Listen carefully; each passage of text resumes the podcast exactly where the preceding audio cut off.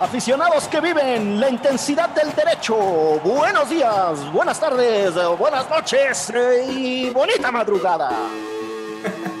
Amigas y amigos de Derecho Remix, en esta ocasión nos vestimos de gala, nos ponemos los tachones y pantaloncillos cortos porque tenemos a un invitado estrella. Jan Duverger está en Derecho Remix y vamos a hablar de las desigualdades en el deporte, la discriminación, lo que está sucediendo en el boicot en Estados Unidos, parte de sus experiencias y algunos otros temas.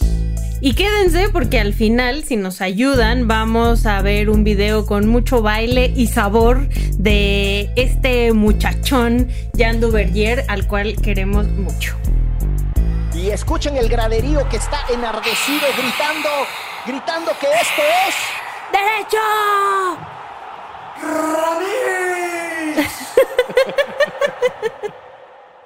Divulgación jurídica para quienes saben reír.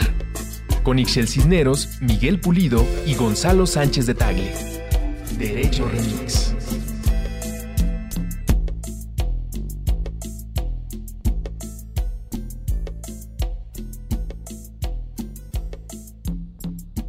A las personas que escuchen Derecho Remix, no sé en dónde se encuentren, pero vayan y sacudan de la pachorra en la que esté juez, magistrado, abogado, defensor de oficio, jefe de condóminos o cualquier persona que usted tenga ahí cerca que tenga que ver con el derecho o que no tenga que ver con el derecho porque tenemos una extraordinaria conversación.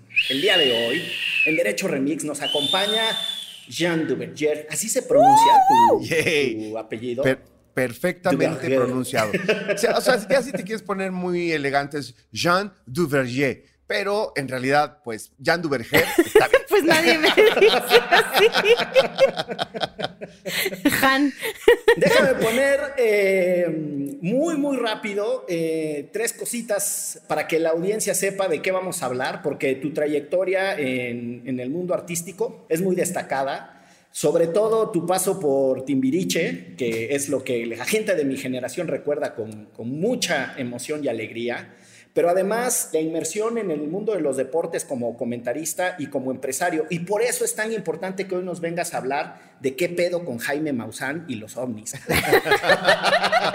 Pues ya encontró un cuerpo allá por, no, por Perú, no sé dónde. O sea, así fue el pináculo de su carrera, güey. O sea, y, pues, el cuerpe, y, el cuerpecito, yo ya lo vi en la tele, sí está raro, güey. Sí está Pero raro, bueno, sí está ese raro. es un tema aparte.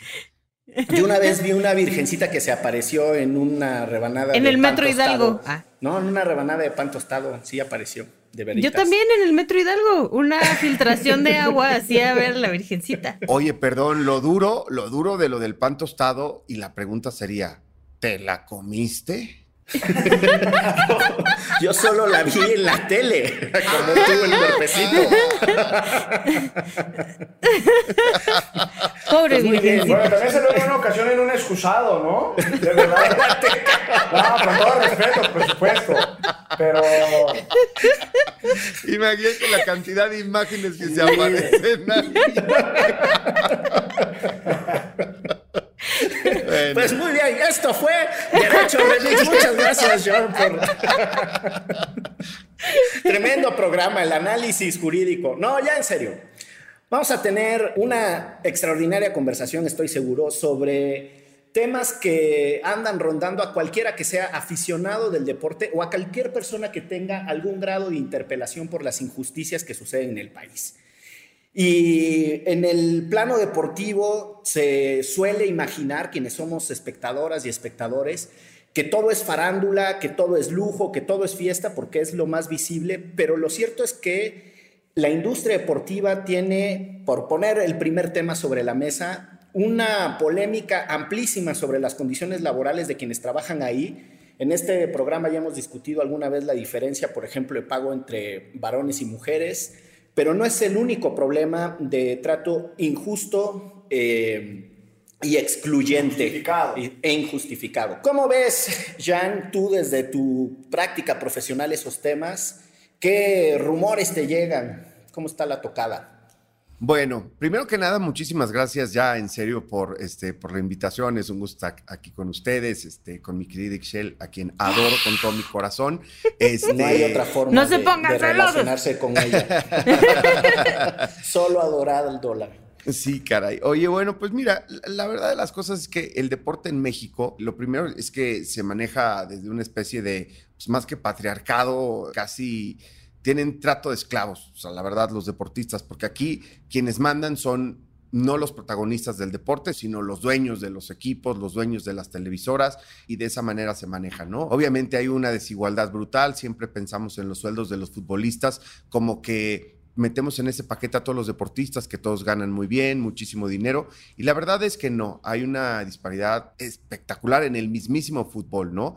Hay chavitos que pueden estar en primer equipo y ganan 10 mil pesos al mes o menos, ¿me entiendes? Y este... Chale. En el primer equipo ha sido un Cruz Azul, un América. Pero por chavillos supuesto. que ganan 10 mil pesos. Pero por supuesto. No hablemos de Pumas. jugando al lado de, de- de futbolistas que ganan dos millones de pesos al mes, ¿me entiendes? O sea, así hay esa disparidad y por eso es la falta de unidad, ¿me entiendes? Porque mientras que unos llevan años peleando desde su infancia, peleando por cambiar su vida gracias al fútbol, ¿me entiendes? Hasta chavos o, o futbolistas ya encumbrados. Entonces, nadie quiere ponerse en conflicto con los poderosos o con los dueños del equipo, ¿me entiendes? Nadie quiere ponerse en ese conflicto. Entonces es por eso la falta de unidad y ahí que si no hay unidad, pues los dueños del deporte pueden hacer lo que quieran, ¿no?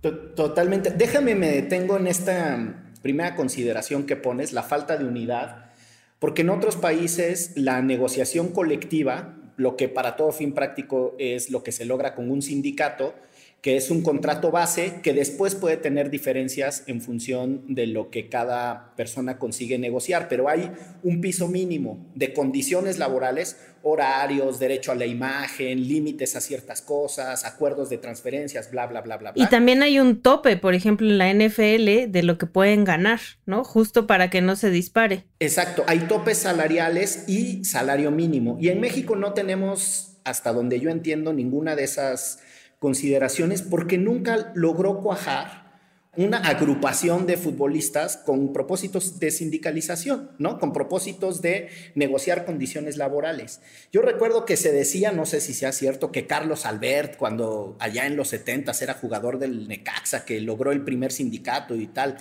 pero de allá para acá, y uno, hubo uno, ¿no? De, del Vasco Aguirre también, me acuerdo, porque él, él- él era medio grillo. Hasta un partido con los zapatistas se organizó, pero para no variar ya me estoy desviando.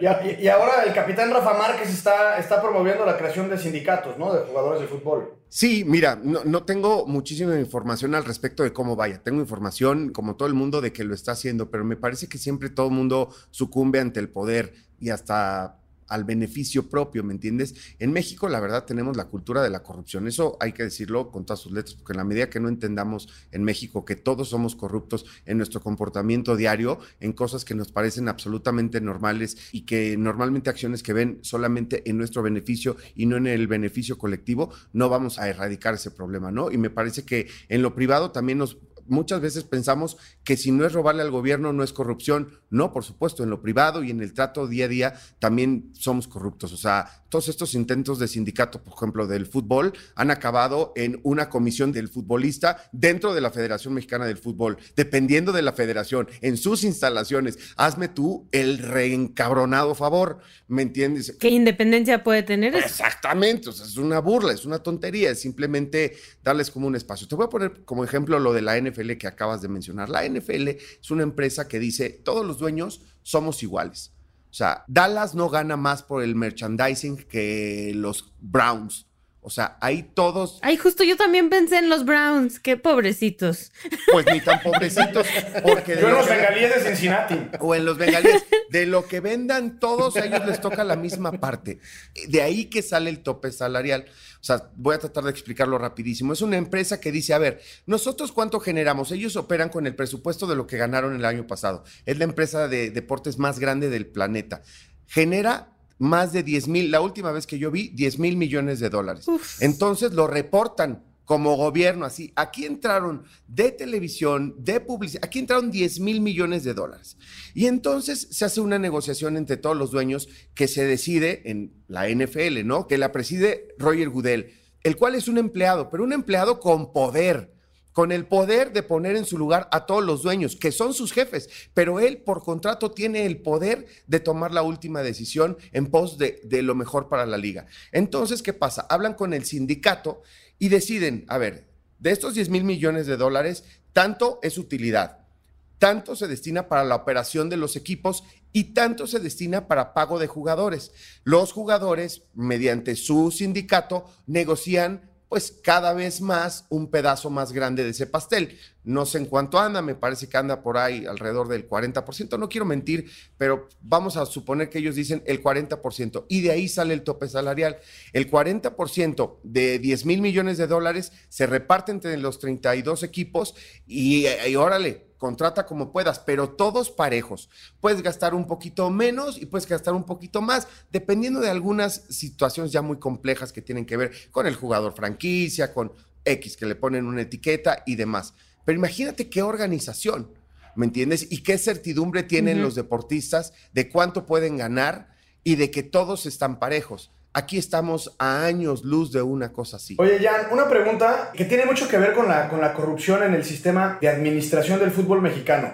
Y puede parecer una pregunta medio básica, pero creo que está muy relacionado. ¿Tú crees que esa es la razón por la cual el desempeño de nuestros equipos eh, mexicanos, es decir, las selecciones nacionales, eh, hagan hasta cierto punto un papel medio mediocre? Dicho de otra forma, ¿por qué no llegamos al quinto partido? ¿Crees que tiene que ver con estas estructuras corruptas?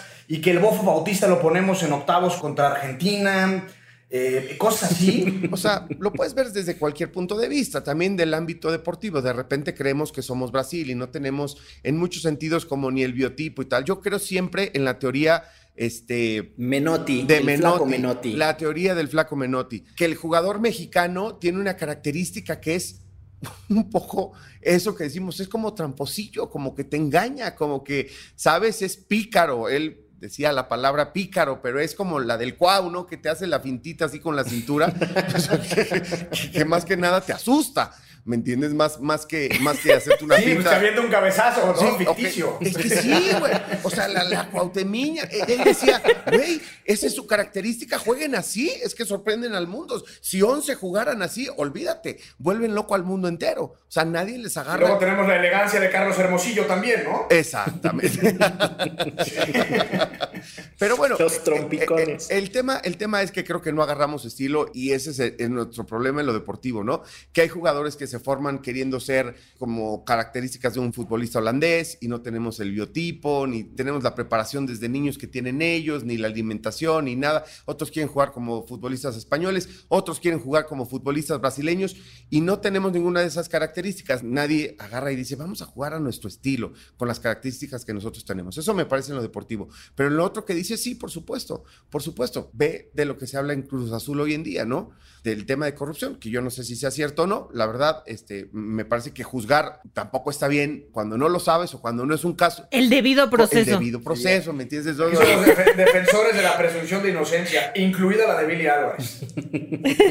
No me quiero meter en ese tema, pero sí. ya lo sé, ya lo sé. ¿Por qué más le va el Cruz Azul? No, no, al sé Cruz si. Y, y- y debo decir, estoy muy relacionado con el Cruz Azul desde hace muchos años. No quiero decir que sea amigo de Billy Álvarez, pero él tuvo un trato hacia mi persona desde hace 20 años como persona, como ser humano, pues, extraordinario. Luego entonces, que haga con, en su empresa eso no lo sé y será caso juzgado, ¿no? Entonces, este, y si sí, qué mal, pero vamos a suponer que sí. Entonces, imagínate cuántos espacios de futbolistas mexicanos no fueron truncados solamente para hacer negocios, para estar trayendo y trayendo y trayendo y trayendo extranjeros. Ya si se robaron el dinero o no, en, en este momento de la plática no me importa. El punto es cuántos futbolistas mexicanos no dejaron de tener la oportunidad. Las fuerzas de Cruz Azul prácticamente no existen. O sea, sí existen, pero no. ¿Me entiendes? Este es, es porque no se ha trabajado, porque no se invirtió dinero ahí. Se invirtió en traer y traer y traer extranjeros. Entonces, este, extranjeros que ganan un montón de di- dinero y que no van a pelear por el fútbol mexicano, ni por la igualdad, ni por nada. Entonces, me parece que sí incide en lo que pasa en la selección nacional. Si, si lo multiplicas por, por, por los 18 equipos de la primera división, que se la pasan haciendo guarradas iguales casi todos. Si no es que todos, la verdad. para, para sintetizarlo. Oye, planteaste varias cosas y me gustaría retomar algunos hilos y terminar con el cuestionamiento de Gonzalo más a tipos federativos y cómo funciona la tensión entre ciertas instituciones y su reconocimiento internacional. Pero a eso es a lo que quiero llegar al final, porque hay una tensión natural en el deporte como industria, en el conflicto, dirían los clásicos, trabajo-capital, ¿no? Los dueños de las empresas contra sus trabajadores, ¿no? Y quién se queda con el plusvalor o con el agregado económico que se genera después de una actividad. Y hay una película de, de Stephen Soderbergh para referencia práctica es el de Ocean's Eleven, ¿no? Es el director de esa película, el de Traffic también, un gran, gran director.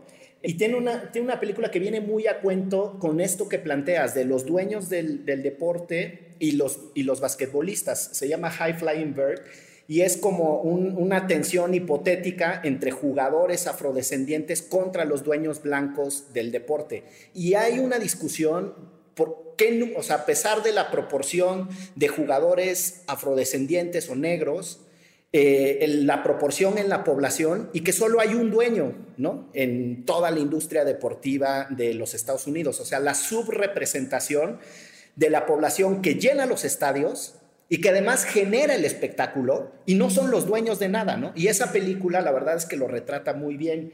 Y creo que esa tensión existe y en algunos casos, pues está atravesada por problemas eh, más grandes como la redistribución de la riqueza en ciertas sociedades y en México eso, ¿no? Pues una sociedad tan desigual, con poderosos que se sienten intocados, la multipropiedad, unos cabrones que se quedan con todo. Y esa asimetría de poder se podría reducir con negociaciones colectivas, etcétera, y por eso frustra tanto por eso, por todo lo que se pierde eh, para, para el espectáculo y para quienes nos gusta el deporte, que algunos cabrones abusivos se queden con todo, ¿no? Como en muchos otros planos de la vida de este país, pública, social y en este caso deportiva. No, y ni hablar del deporte femenil, ¿no? O sea, que no solo en el fútbol, sino en muchas de las de los otros deportes en México está totalmente descuidado, olvidado, ya casi te hacen el paro por dejarte jugar en una cantera, ¿no? O sea, es como te doy chance de te presto mi canchita mientras no lo usan los varones. Y este y también digo, aquí lo platicábamos en alguna ocasión, pues es que no se le da la importancia al deporte femenil en México desde nunca. ¿Por qué? Pues porque se cree que aquí las mujeres no hacen deporte, ¿no? Estamos para lavar los platos y cuidar chamacos. Sí, mira, primero haciendo referencia a lo que dices de, de, la gente, de los afroamericanos en Estados Unidos, bueno, hoy en día no te vayas más lejos. Acaban de nombrar al primer director deportivo presidente deportivo, como le quieran decir, afroamericano en la NFL. Olvídate de dueño, cabrón. O sea, el primer güey con un puesto, el primer negro con un puesto cañón en un equipo de fútbol americano, en donde el 90% de los jugadores son negros. ¿Me entiendes? Oye, Jan, ¿pero qué no, por ejemplo, el, el director o el coach, head coach de los Steelers? Y de los de los de las águilas de Filadelfia es negro, ¿no? No, no, pero, pero no, es directivo. Es el, el ah, coach. O sea, no, no, no. En los Redskins, bueno, que ya no se llaman Redskins, más bien en Washington, en el Washington Football, ¿me entiendes? Que es muy chistoso porque por todos estos movimientos sociales le quitaron, por el tema de discriminación, ¿me entiendes? A las minorías le quitaron lo de pieles rojas.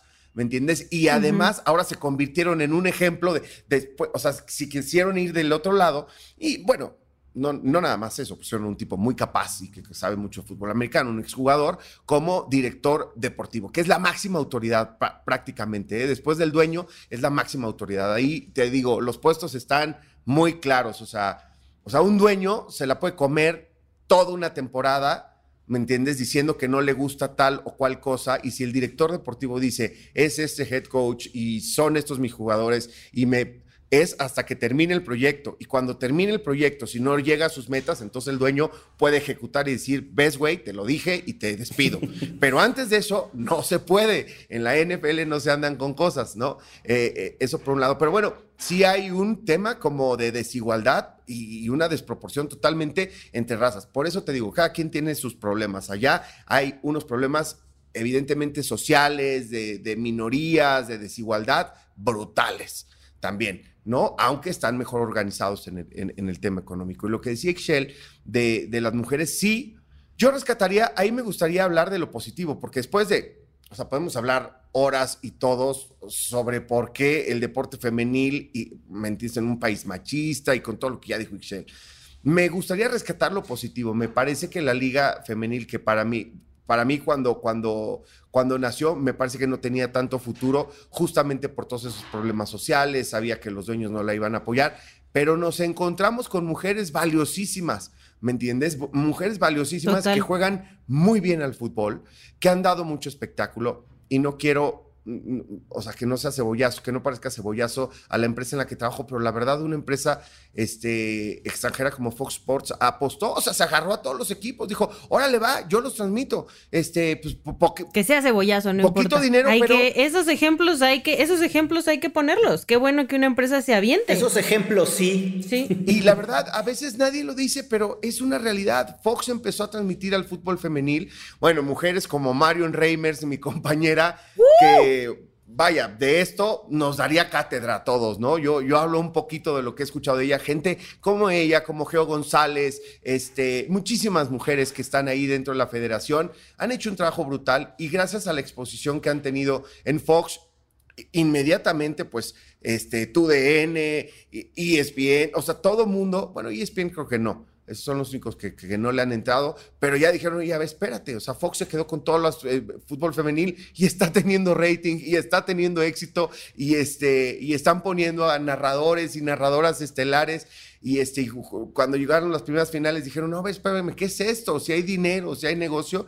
Y ahí va, ahí va mucho más de lo que yo me imaginaba. Le falta años luz, pero me parece que ahí depende de todos nosotros, de las audiencias, de que generen negocio. La verdad, ahí sí creo que, o sea, todavía trabajan con condiciones, la verdad, que no se parecen en nada a la de los futbolistas, este, a, la de los hombres, ¿me entiendes? O sea, a ellas las mandan en camión, ganan muy poquito dinero, a veces las mandan en camión en la madrugada y tienen que jugar a las 12 del día del, del siguiente día cuando viajaron seis horas en camión, cosas que dices, oye, no, espérate, ¿no? O sea, eso no se lo haces a un futbolista.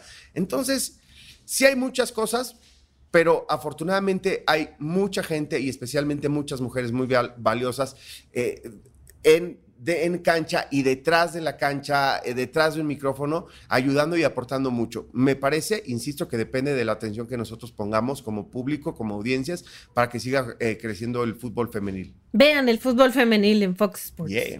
Yo tengo una pregunta, chicos. Oye, es que el fútbol está todo dar, pero imagínate que, que yo lo que realmente me gusta es el baloncesto, la esgrima o el lanzamiento de jabalina, ¿no?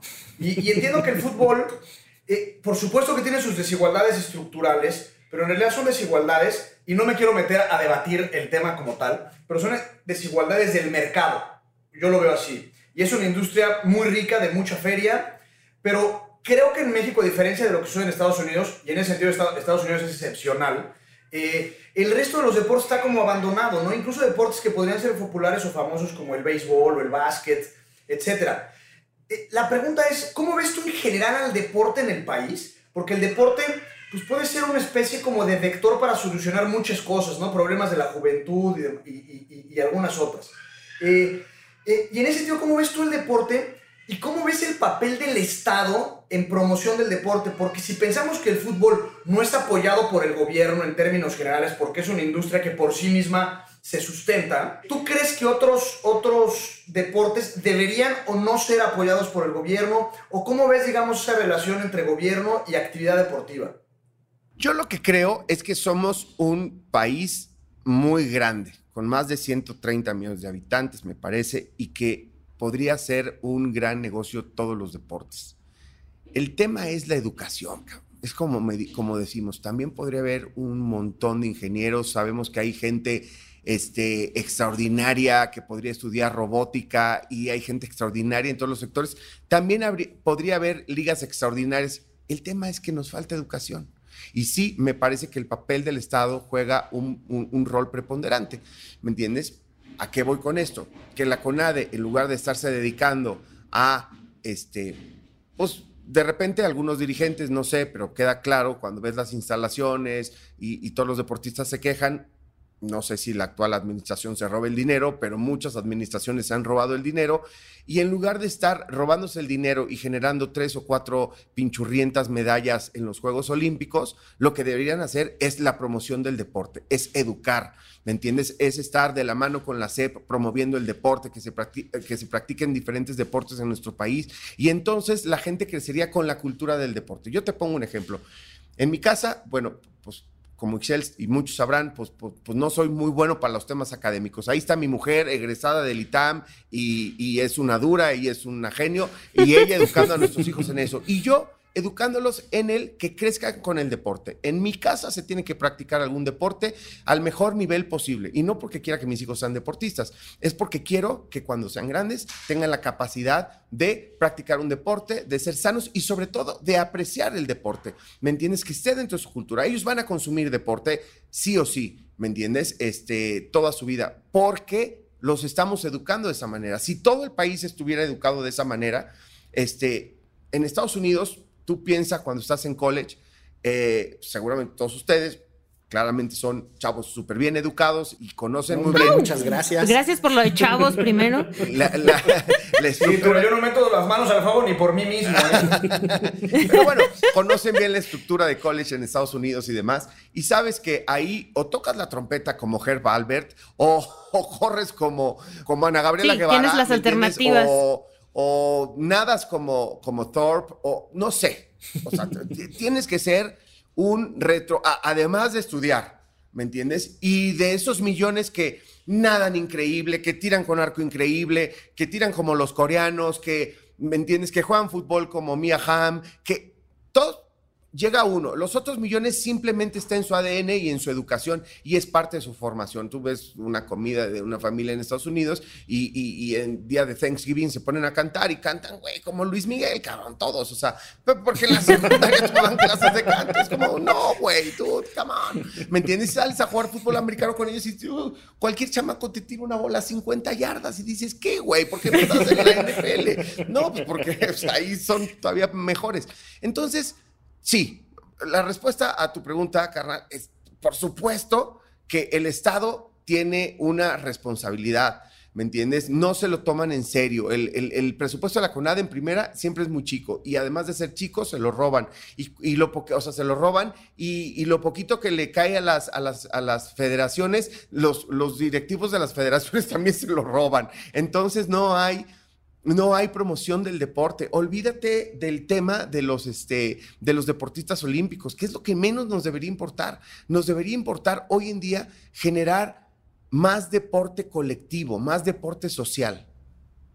No, ¿y qué haces en un país, no, desigual, donde en las primarias con trabajo te dan educación física y es córrele alrededor de la escuela, ¿no? Y cinco sentadillas y cuatro lagartijas y órele. Y por eso además hay mucha gente que juega fútbol, porque es lo más fácil y económico. Es un balón y córrele, cada quien para su lado. Esta pared es la portería y esta es la otra portería. Y unos para acá y otros para allá. Y punto y se acabó porque no hay instalaciones, porque no hay profesores suficientes. Y eso, digo, en las escuelas públicas, ¿no? En las privadas hay en algunas otro desarrollo este, mayor, pero aún así no al grado de Estados Unidos. No, por supuesto. O sea, el TEC de Monterrey, hay que decirlo, también hace un gran esfuerzo, bueno, un gran esfuerzo muy bien remunerado, ¿me entiendes? así, cobran. Así cobran, pero yo, pasé, yo pasé las amargas por el campus Monterrey y no era fácil. Eh, romper el cochinito para pagar la colegiatura. No, no me queda claro, pero estarás de acuerdo que hacen un gran esfuerzo en temas de de la educación deportiva, ¿me entiendes? O sea, yo, por ejemplo, mi, hijo fue a hacer hace poco unas pruebas de fútbol americano porque decidió que ya no quería jugar fútbol soccer y le dije, bueno, pues algo vas a jugar, brother. Y me dijo, quiero jugar ahora fútbol americano, se fue al TEC, se probó y la verdad es, es tienen un rigor, tienen una contundencia, tienen un, un, ¿cómo te diré? Como una cultura y, y, una educación hacia el deporte, la verdad bien interesante. Me lo parece el TEC de Monterrey, sobre todo tomando en cuenta cómo son las cosas en México, pero volvemos a lo mismo. ¿Cuánta gente tiene acceso acceso a, a, a llevar a sus hijos al TEC de Monterrey, ¿no? No, no sé. Eh, eh, es muy No complicado. A mí me parece que es un, a a mí me parece que es un tema de educación. Este, y lo vemos hoy en día, ¿no? O sea, me, me parece que el gobierno hoy en día, independientemente que sea bueno o malo, yo no soy un analista político, lo que sí sé es que le dan a tole con el dedo a los pobres. Es como, qué bueno que son pobres y qué bueno que son ignorantes porque me van a creer todas las pendejadas que diga. Entonces, este, y, y- y- y la verdad es que fomenta eso. Más uno. ¿Me entiendes? Y que fomenta eso. Yo no sé si están haciendo bien o mal las cosas, pero pues nada más es darle, o sea, no le están enseñando a pescar, les están dando la colita del pescado, ¿me entiendes? A la banda. Entonces, pues, híjole, da tristeza. Y, y así es el deporte. Y así, es- y así se maneja el deporte también acá en México. Sin, sin educación, pues nunca habrá como generación ni de negocio, ni de cultura, ni de nada. Yo nada más le pediría a Gonzalo que por favor tuviera un poco más de respeto con los naranjeros de Hermosillo y la Liga del Pacífico. Sí hay béisbol y hay buen béisbol. en Totalmente, este totalmente. Oye, y- a- a- abusada ahí, que los buenos son los tomateros de Culiacán, ¿no? Me- Perdóname, pero, pero no, Híjole, muchacho. Lo siento, lo siento, Yo pero quería ser jugador de curling y no encontré liga alguna para, para- No había dónde te motivaran. Absolutamente decepcionado del deporte mexicano. Oye, te, cuento una anécdota rapidísima ahorita Por que favor, dices del dale. curling. Este, hace un par de años, me parece que fue en, eh, en Minnesota, ¿cómo se llama? El Super Bowl. Ciudades gemelas, ¿no? Este, ahí fue el Super Bowl en el estadio de los vikingos de Minnesota, güey, super nuevo. y Gran tal. estadio, gran equipo. Miguel le va a Minnesota. Menos 30, güey. O sea, menos 30. Pinche Super Bowl, nada más porque tenían estadio nuevo, pero la verdad no se tiene que hacer un Super Bowl ahí a menos 30. No seas desgraciado, güey.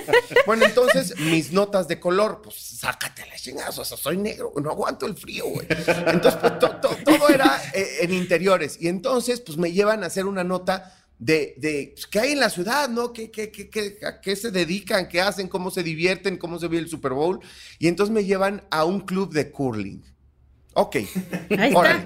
Pues. Vete a vivir a Espérate. Minnesota. Y entonces, pu- puro canadiense y así. Y de repente, pues buena onda, muy, muy cagados, perdón. Querían salir en la tele, estaban felices de que les hacíamos una entrevista y querían el video y tal. Pero pues no tomaban muy en serio lo, lo de... lo- y yo tampoco, ¿me entiendes? Era un poco jugueteo. Y entonces ya me enseñan cómo avientas la piedra, el curling y de qué se trata y la estrategia y todo el rollo. Y la verdad es que me gustó bastante, porque me gusta mucho ese tipo de deportes de estrategia. Jamás pensé tener la habilidad. Oye, y resulté un crack para el curling. O sea, o sea, me estoy hablando de que todo el mundo me volteaba a ver. O sea, cuando me dijeron, a ver, güey, aquí te, o sea, te, te- te recargas con un pie, el otro lo estiras, avientas la, la- la piedra así, y la sueltas con cuidado y apuntas. Y entonces hice Sí, un con ti- cadencia, ¿no? Con cadencia. Y entonces hice un tiro así de que saqué a tres y quedé en el centro. Y todos eran así de, wow, este güey y de color. O sea, obviamente. Vamos a becarlo. un solo jugador de color en ese lugar, güey. Entonces, este güey, negro y mexicano, y bueno, para el curling, no me chingues, ¿no? Entonces, bueno. Una beca para el joven, diría nuestro presidente. Se van a hacer tu película como la de Jamaica bajo cero, cabrón. jugando Exacto, curling, exacto. así. No, no, no. Un día se las voy a mandar por ahí. Tengo la nota haciendo mis tiros maestros ahí de curling. Y con mucho estilo, por supuesto. Como buen bailarín, mira, me estiré. No, pues, pues sí. Ocupando la habilidad y el biotipo, que me gustó la palabra, ¿eh?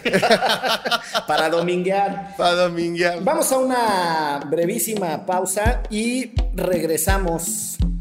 Esto es. Derecho, Remix. Ayúdanos a llegar a más personas y seguir elevando el debate. Conviértete en nuestro suscriptor en patreon.com diagonal antifaz. Por un dólar al mes tendrás acceso a contenido exclusivo y nuestro agradecimiento en cada episodio. Patreon.com diagonal antifaz. Todo el dinero que recibamos lo reinvertiremos en publicidad para incrementar nuestra audiencia y ser una comunidad más grande. Patreon.com diagonal antifaz. Elevemos el debate. Pues ya regresamos, la verdad es que muy felices, yo especialmente agradecida con Jan Duverger, que hace muchísimo no estábamos juntos en un micrófono y le quiero mucho y le admiro un montón.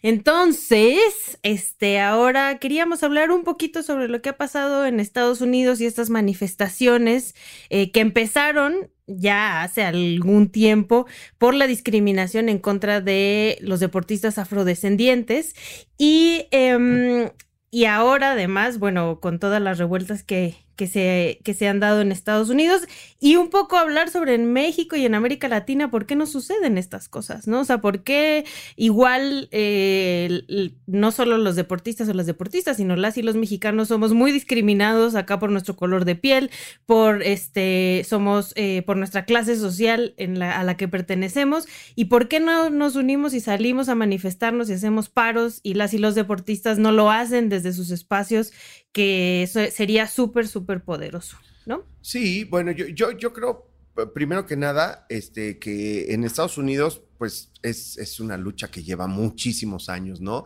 Que los deportistas, justamente por lo que significa la industria del deporte y por los intereses económicos tan grandes que hay y por los grandes alcances, los deportistas sí se dieron cuenta del poder que tienen y, y están emprendiendo una lucha que es social, que probablemente no tiene nada que ver con el deporte, sino con, pues, con, un tema histórico de minorías y demás, ¿no? O sea, cómo llegaron este, los negros a Estados Unidos, pues como esclavos. Entonces, este, bueno, de ahí para acá, eh, quien, diga que de la abolición de la esclavitud para acá, pues se acabó el problema, pues no, pues no nos acabó el problema y, es un tema que, escapa del deporte y por supuesto de de mi conocimiento profundo o algo así. Nada más sé que de ahí proviene. Lo, lo que yo quiero resaltar es justamente que los deportistas allá, al estar unidos, sin importar si ganan eh, 50 mil dólares o un millón de dólares este, mensuales, o, o, ¿me entiendes? Se unen este, en favor de que acabe este tema de discriminación, de brutalidad policíaca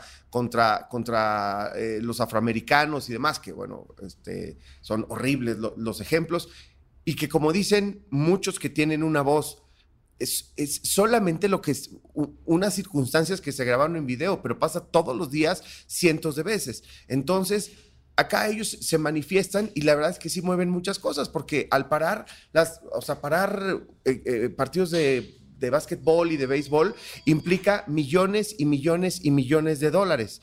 Entonces, este, bueno, nada, este, me, me, parece que así debería ser en todos lados. ¿En qué va a acabar la lucha de los Estados Unidos? No tengo la menor idea, pero, pero sí creo que, este, que, que, es la manera que se deben manifestar los deportistas. Yo creo que hay algo adicional, perdón, manito, nada más, que en Estados Unidos está muy identificado el motivo de la discriminación y la desigualdad estructural, sobre todo es con la comunidad negra, eh, que la comunidad negra es, digamos, el grueso de los deportistas y los que pertenecen a equipos y son los que sufren, digamos, la discriminación. En el caso de México tenemos igual desigualdades estructurales y mucha discriminación, pero no es tan clara la línea de la discriminación, supongamos si pensamos en comunidades indígenas, pues no es el grueso de los deportistas indígenas quienes podrían eventualmente levantar la mano y defender o, adoptar una postura en determinado sentido social. Yo creo que también en ese sentido es más claro en Estados Unidos. Pero yo creo que también eso nos lo han enseñado, ¿no? A no sentirnos representados por, representados por las comunidades indígenas.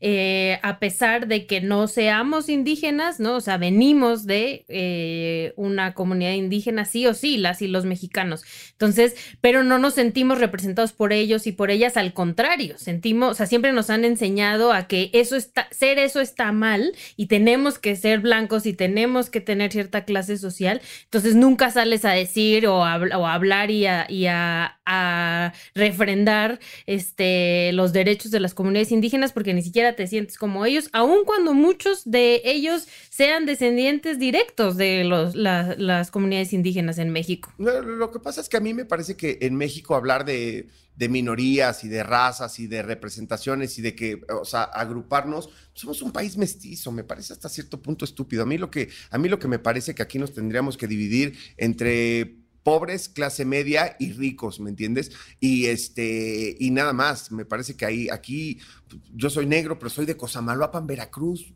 No mames. Paisano. ¿Me entiendes? Este, sí, entonces, o sea, de, de, la cuenca del Papaloapan, entonces, pues, ¿con quién me identifico más? Pues me identifico más con mi gente. O sea, yo soy mexicano, yo sufro por lo que le pase a las comunidades indígenas porque me siento parte de eso. Y estoy lejos de, de provenir de, de eso. O sea, pues soy, soy mestizo, ¿me entiendes? Mi padre era haitiano, mi mamá es güera de rancho porque es pues no descendiente, pero algunos españoles, pues con indígenas y así, no sé, ¿me entiendes? Entonces, aquí yo creo que, que lo importante es que nos representemos socialmente, o sea, que la mayoría somos parte de la clase media baja y para abajo, ¿me entiendes? Y me considero así porque si mucha gente dice, no, mucha gente me critica en redes sociales porque tú tienes mucho, no, tengo mucho porque, porque, porque soy de los pocos que pude salir de sacar la cabeza de la alcantarilla, pero yo era de los que estaba eh, en la parte de abajo de la alcantarilla junto con la gran mayoría de este país, ¿me entiendes? Entonces tengo una, o sea, me siento con una responsabilidad de hablar desde, desde mi postura por supuesto, ¿me entiendes? Y me parece que los deportistas deberían, en lugar de decir, yo ya estoy acá arriba y soy de los de arriba, no, güey, tú vienes de los de abajo y tendrías que pelear por ellos. Entonces, partiendo de esa idea, entonces ahí se entiende que todos los deportistas, o la gran mayoría, tendrían que tener una responsabilidad social y sí hablar, y sí manifestarse, y sí hacer paros. Pero lo triste es que si ni siquiera pueden ponerse de acuerdo entre ellos, o sea, tú, tú ves a los clavadistas y están divididos en dos grupos que se odian, ¿me entiendes? Que se odian por temas personales y por, temas y por, y, por influencias en la CONADE, que sí, que no, y en su federación, pues hasta los de clavados, güey, ¿me entiendes? Entonces aquí cada quien ve por sí mismo, en la medida que no tengamos una educación este, menos egoísta y menos corrupta de decir, oye, si yo soy parte de la corrupción, entonces está bien, porque siempre, si tienes cierto poder, alguien te va a jalar a que seas parte de eso y no hables por una mayoría en pos de, del beneficio de los más ricos o de los más poderosos, ¿me entiendes? En la medida que, que no haya esa educación y que no, no entendamos que juntos podríamos mover montañas, bueno, pues las cosas no van a cambiar. Pero sí creo que la base de, lo que decía Excel, yo creo que no hay que vernos como minorías, hay que vernos, o sea, perdón, como minorías por razas y demás, o dividirnos por razas y así. Aquí hay que dividirnos entre pobres y ricos, porque eso es lo que representa este país. Y los pobres, todos tendríamos que manifestarnos, y somos una estúpida mayoría, este, ¿me entiendes? Hacia el mismo, y jalar hacia el mismo lado.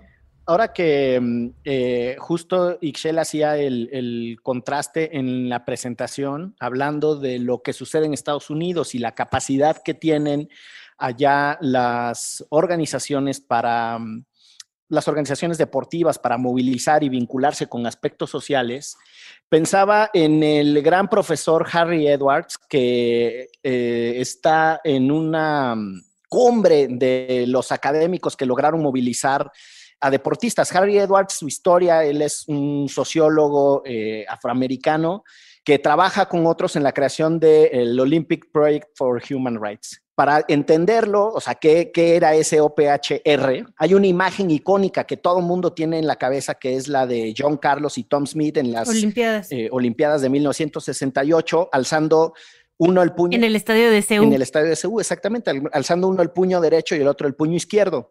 Y básicamente ahí lo que uno nota es que las contradicciones complejísimas de Estados Unidos sí han generado algo que independientemente de su propia trayectoria es muy potente.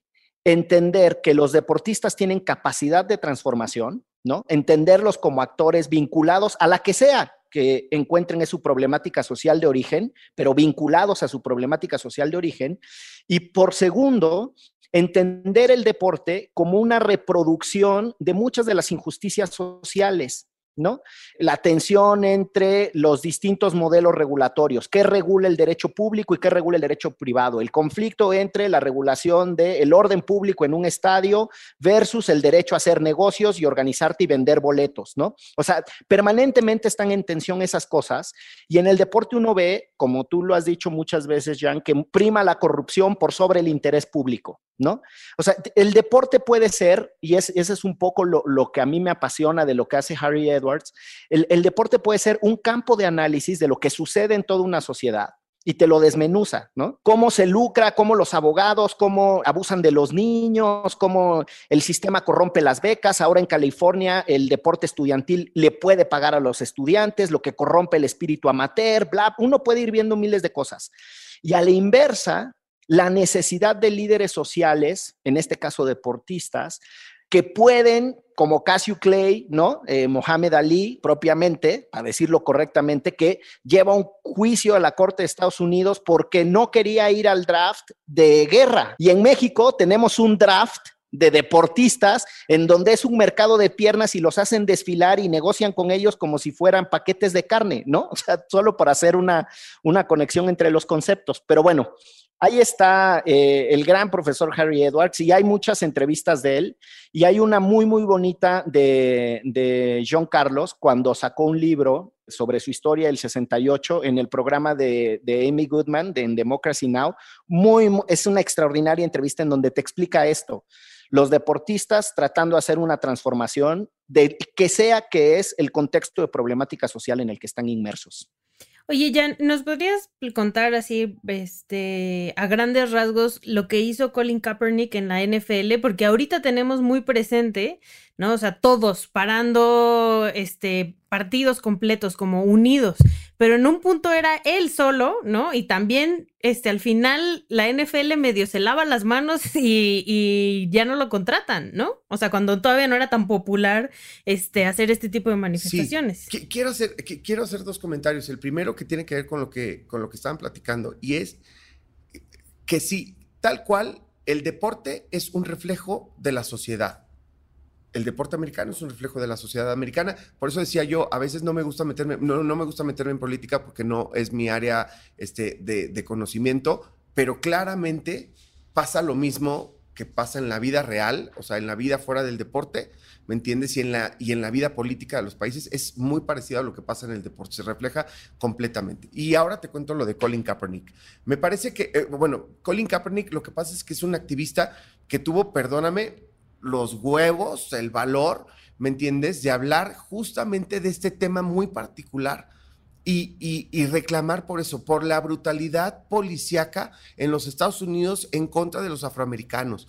O sea, un afroamericano en la calle a las 12 de la noche, este, caminando sin hacer absolutamente nada, es un target para que se bajen dos policías, lo golpeen hasta matarlo. Y esto pasa todos los días en los Estados Unidos. Y él, al tener mucho conocimiento sobre ese tema, porque siempre fue este, pues, un chavo interesado en los temas sociales y sobre al, ser mestizo, porque es, negro, pero tiene este, diferentes descendencias. Además, es un chavo que fue adoptado, ¿me entiendes? Este, eh, eh, eh, entonces viene de una familia que fue que creció con muchísimo cariño, pero entendiendo las desigualdades sociales y demás, porque él es adoptado por una familia que, tenía mucha lana y demás, y entonces por eso puede estudiar y llegar a donde llega en la NFL. Y él decide reclamar. ¿Me entiendes? Él se da cuenta que su posición de poder le da para levantar la voz por, por miles que no tienen voz. Y entonces en ese momento sorprende a todo el mundo, ¿me entiendes? Y muchísimos deportistas lo apoyan, pero estaba justamente en campaña Donald Trump. Entonces venía esta ola de que Donald Trump lo critica y lo dice antinacionalista, por, por, Porque se hincaba en el himno nacional. Se hincaba en el himno y, y, era su única manera de protestar. Y decía, y lo hago por esto, ¿me entiendes? Pero no era con afán de faltarle al respeto al símbolo nacional que representa el, himno, ¿me entiendes? Sin embargo, Donald Trump, pues, se agarraba de cualquier cosa, ¿no? Para, para, ganar mayor popularidad y, y, más bien este, ahí es donde viene la crítica, la NFL no sabe bien cómo reaccionar y sobre todo el resto de deportistas, ¿no? Y me parece que hoy en día, bueno, pues Colin Kaepernick este, pasará a la historia como una leyenda, ¿no? Como un hombre que tuvo el valor cuando, cuando nadie más lo tuvo y que, muchos de, los deportistas afroamericanos no, reaccionaron en su momento como debieron reaccionar, pero bueno, hoy están corrigiendo y me parece que, eso ya es bastante bueno, incluso para Colin Kaepernick, más allá de que su carrera como, deportista me parece que ya fue truncada para siempre. Sí, ya. Para que lo saquen de la banca va a estar complicado. Oigan, antes de irnos con la gran promesa de este episodio y el oficio periodístico de Chelagüera para ir a buscar en sus archivos videos polémicos, filtraciones, no, por favor. Me gustaría que, nos acompañaras en la brevísima ronda de recomendaciones que hacemos, algún libro, canción, película, platillo de, de cocina o lo que sea relacionado con el tema idealmente, pero si quieres recomendar otra cosa también se vale. Puede ser una organización de la sociedad civil, lo que tú quieras, ¿no? No sé si mis eh, queridos eh, compañeros de micrófonos, alguno quiere empezar con las, con las recomendaciones. Por favor, abogado más laureado y con más participaciones en el podium de los mexicanos jugadores. De curling, claro. Este, yo nada más quería decir una cosita muy breve respecto, no a la obligación, sino a la incidencia o influencia que pueden tener deportistas, artistas en los debates públicos y sociales. Eh, creo que es una responsabilidad ética por parte del individuo o la individua eh, el utilizar su, peldaño o su pedestal para influir de manera positiva. Pero también entiendo quienes no lo hacen. Eh, y, creo que es respetable, es decir, no todos están obligados a utilizar el escenario como una plataforma de incidencia política. Eh, y también creo que es respetable decir, oye, yo soy un artista, soy un deportista y lo mío es esto. Un poco a la Michael Jordan cuando le recriminaron no haber apoyado a un candidato negro al Senado. Dijo, a ver, yo soy basquetbolista y esa es mi chamba y soy muy bueno en eso y puedo donarle una feria, pero por ahí va.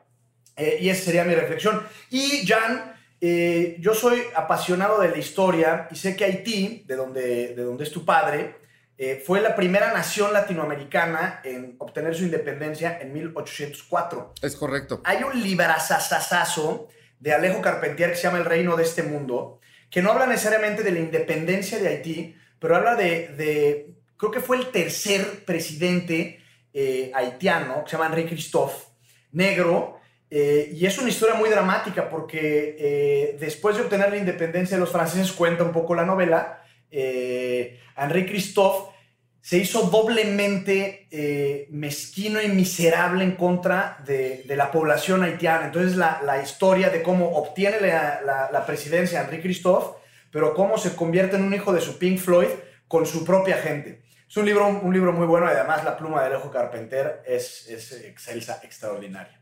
Y esa sería mi recomendación.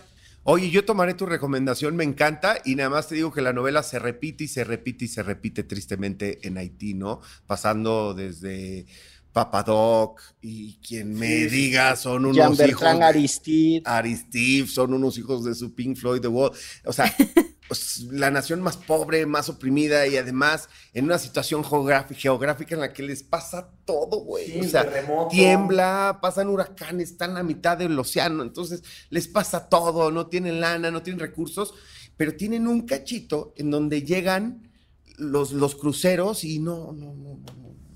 Qué cosa, las diferencias son brutales, ¿no? Están ahí atendiendo a la gente de los cruceros y es un espacio cerrado nada más, en donde es otro Haití, las la arena blanca, todo precioso, cocos, todo maravilloso, ¿me entiendes? Y, pues es triste la, circunstancia de Haití, realmente. Un conflicto fronterizo, además, con Dominicana, que tiene una de las de los récords o de los registros jurídicos más espantosos del mundo, que es la negación de la nacionalidad.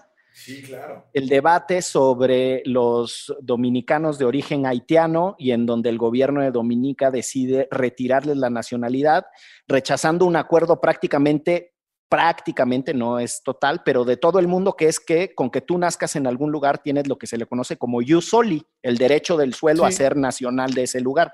Y es tan duro ese conflicto que hasta eso tiene Haití, ¿no? Un pleito con los vecinos, por si fueran pocas todas las otras calamidades. Pues imagínate qué tan pobres son que, que, que, su anhelo es ser dominicanos, o sea, y no lo digo con, con desdén hacia los dominicanos, pero pues también es un país este, increíblemente pobre, con grandes diferencias, o sea, tú vas a Punta Cana y, este, y ves a los extranjeros y todo maravilloso y, la verdad es que el dinero es de unos cuantos y sobre todo de empresas extranjeras y ellos pues también la pobreza, vas a Santo Domingo y demás, más los, dominicanos lo único que quieren ser es beisbolistas, cabrón, o sea, de San Pedro de Macorís, ahí están todos los campamentos de la de la MLB y, mano, a pegarle desde chiquito, cabrón, a llegar a las 100 millas por hora para que te lleven a Estados Unidos y punto final, ¿no? a robarte las bases. Chelagüera, tus recomendaciones.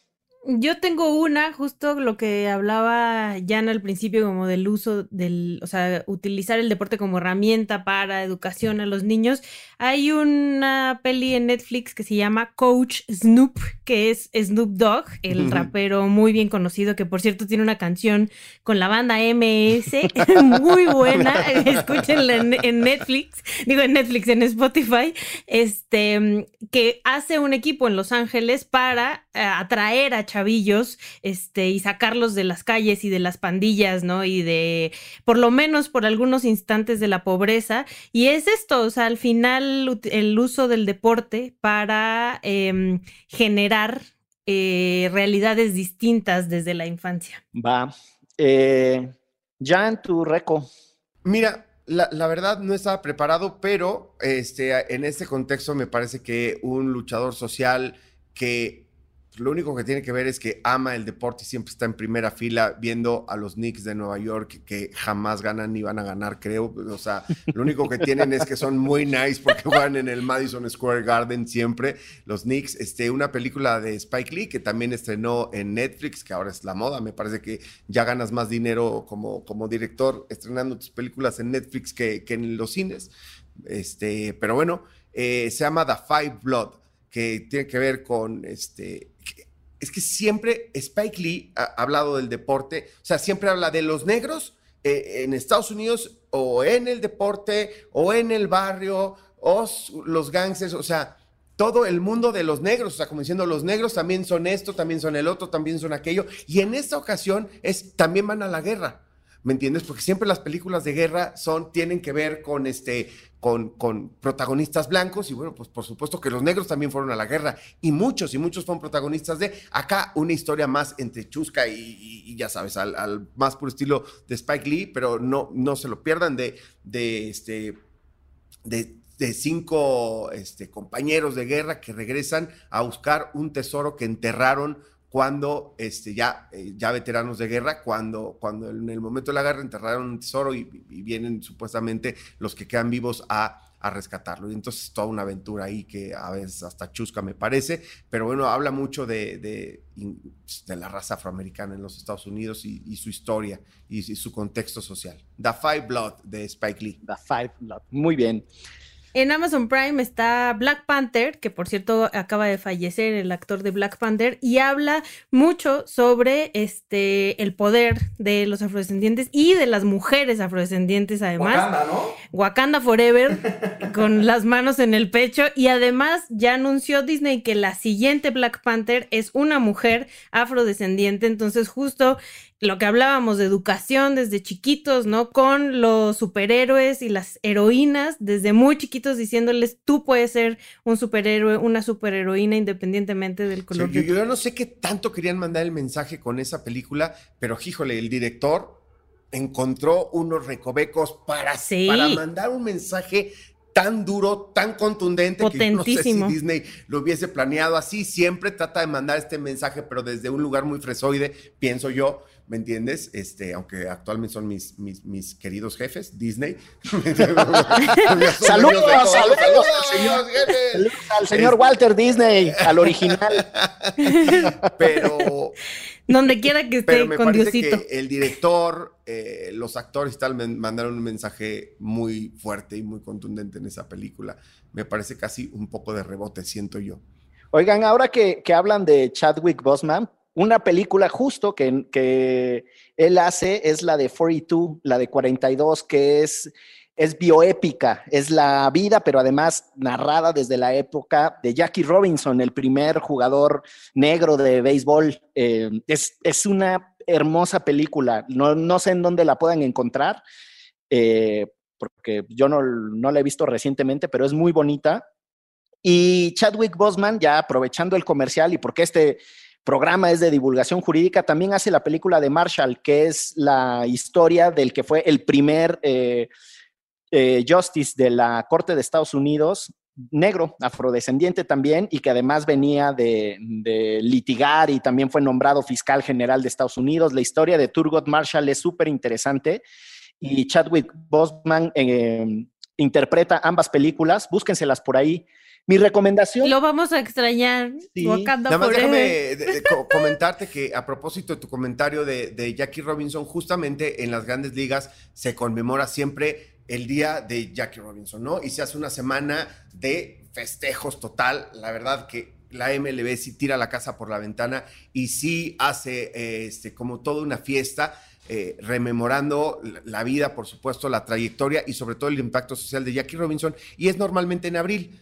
Este, que es cuando él debuta y demás, pero por, por la pandemia y por su recorrido, en esta semana es, eh, se está celebrando la semana de Jackie Robinson en la MLB. Mira nomás. Entonces, Órale, todos, mira. salen con, to- todos salen con el dorsal 42, se hacen, este, bueno, antes con público pues hacían muchas cosas, ahora la MLB tiene, no sé, gorras, to- todo de, de- de aniversario y ellos sí, para que veas, este, tienen la casa por la ventana recordando esto. Y otra cosa que te quería comentar al respecto, en la época de Jackie Robinson, ¿sabes en dónde jugaban los jugadores norteamericanos, eh, afroamericanos? ¿En dónde jugaban y con muy buenos sueldos? En México.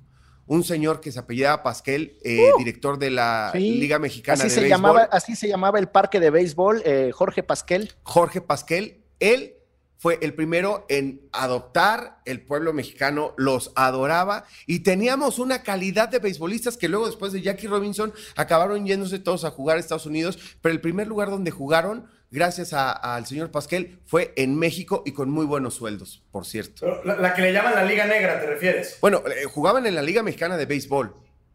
Ah, ok. No, no, no, no la Liga Negra. Jugaban en la Liga Mexicana de Béisbol con los Diablos, con los Tigres. O sea, los negros jugaban antes aquí en México. Ya con- entendí, O sea, como allá no los contrataron, los contrataron acá en México. y Sí, sí, totalmente. Digo, me, me parece que vale la pena cuando entramos a temas de que si somos racistas o no. Yo quiero insistir en que somos clasistas y que no tiene tanto que ver eh, el color de la piel como, co- como otros aspectos sociales. Pero bueno, que por lo que mencionabas de Jackie Robinson, quise mencionarlo. Ya está. Y bueno, la que era originalmente mi recomendación era un podcast que se llama We Came to Win, que tiene un episodio buenísimo sobre la lucha de la selección española de fútbol contra el maltrato y esta cobertura tan, tan desigual entre varones y mujeres en los medios, el pago diferenciado, el maltrato por parte del coach, etcétera. Eh, We Came to Win y hay un, un episodio sobre la selección española de fútbol. Si mal no estoy, es el décimo, el último. Y sigan a Versus, la organización que preside Marion Reimers, la compañera de Jan, es extraordinaria organización. Marion además es una extraordinaria eh, periodista deportiva y extraordinaria persona, querida amiga de aquí de la banda. Tipaza. Tipaza. Y ahora sí, Ixchel, vámonos a la promesa, a la filtración, No. el desenlace, el deschongue. A ver, tenemos que hacer una dinámica otra vez, ¿no? Sí, sin duda. O sea, tienen que, tienen que ponernos en redes sociales con el hashtag Jan apágate para que les podamos filtrar un video que me encontré, este, porque ustedes a lo mejor no saben, pero Jan y yo trabajamos juntos en un proyecto que se llamaba Nocturninos, donde Jan baila el apagón. Entonces, este, necesitamos 50 este, tweets con... El apagón es de Yuri, ¿verdad? Sí, es que fue bailarín de Yuri. Yo fui bailarín de Yuri justamente en las épocas del apagón. Este, te digo que yo he rifado de todo, bailarín, cantante, este, actor, conductor, de todo tipo. Y este, e- entonces, pero pues esta que- quedó muy marcado el tema de cuando fui bailarín de Yuri. Entonces todo el mundo me, me- me da carrilla con lo del apagón. Y yo sin pena alguna, porque me parece que es de, de lo mejor que he hecho en mi vida ser bailarín, ¿me entiendes? Porque eres bailarín solo si puedes. No importa cuántos quieran, o sea, nomás si puedes, ¿no? Entonces siempre he estado muy orgulloso de eso. Si el O sea, ritmo está La contigo. habilidad, la pierna acá y O sea, todo. tienes buen tumbao, como diría, ¿no? Sí, sí, sí, sí, sí, sí, tengo buen tumbao, la verdad. Bueno, ya, ya a esta edad ya se me está acabando el tumbao y todo, pero entonces siempre que me dicen, pues yo bailo. Soy muy jarocho. Buenísimo. Ahí está, hashtag Jan, apágate, hashtag Derecho Remix. Ambos, si llegamos a 50, ustedes podrán ver esta exclusiva en este programa que fue ¿Derecho? Remix. Divulgación jurídica para quienes saben reír. Con Ixel Cisneros, Miguel Pulido y Gonzalo Sánchez de Tagle. Derecho Remix.